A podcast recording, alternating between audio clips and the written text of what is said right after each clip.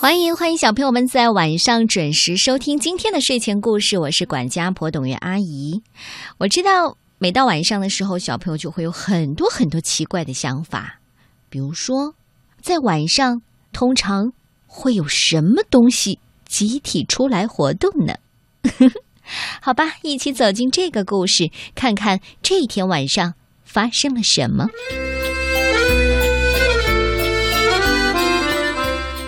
这个故事的名字叫《滴水兽的夜晚》，是由美国最受爱戴的儿童文学作家伊夫·邦廷和凯迪克大奖的常胜冠军大卫·威斯纳一起联手创作的。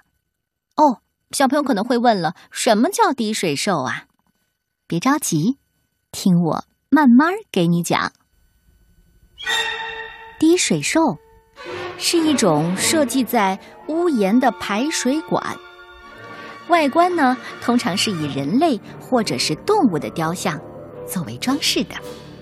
当然，它可能有一点点丑。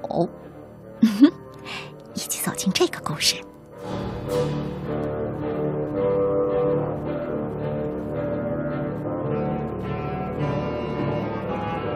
滴水兽。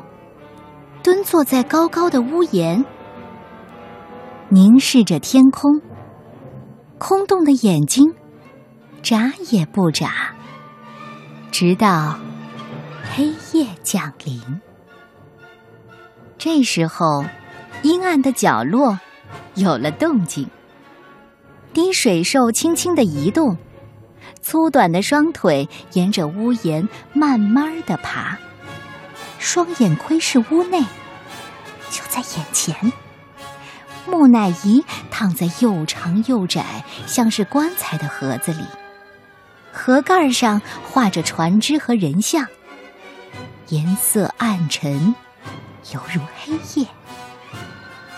滴水兽接着爬，惊讶的看着一套套闪亮坚硬的盔甲，盔甲露出的眼睛和他们的一样。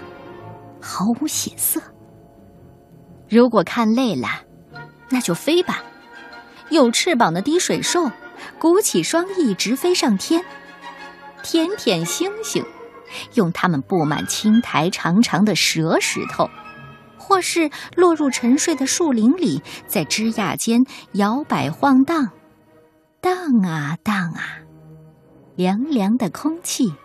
在它们布满坑洞的石头身躯之间游移着，接着，它们飞扑而下，冲到喷泉池底下的暗处，泉水从小天使的嘴里汩汩涌出。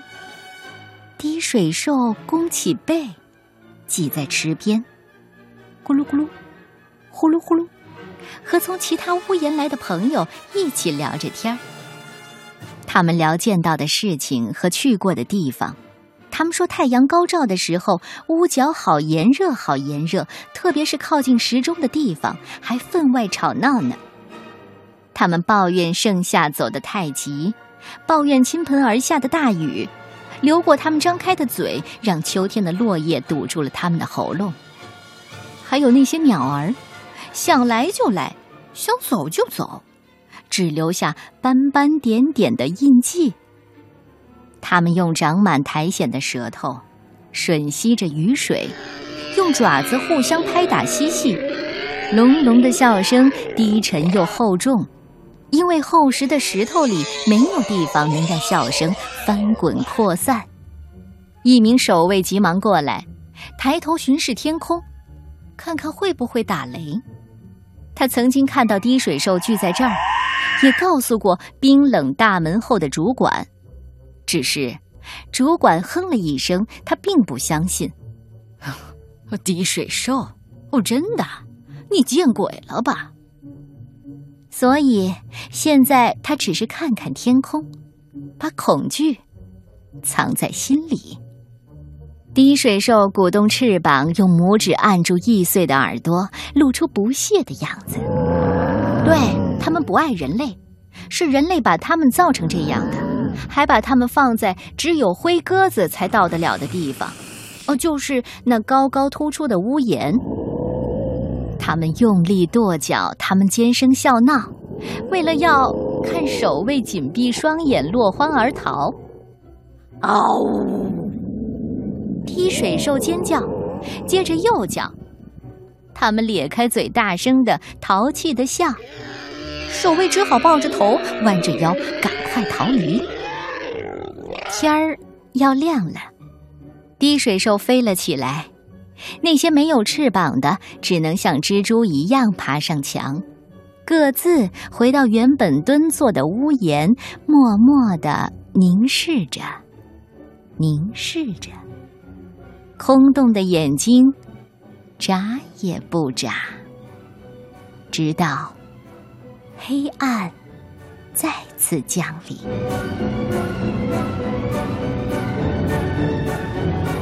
我相信。所有小朋友都喜欢去了解怪兽，嗯，是的，因为他们比成年人更懂得怪物是什么样的。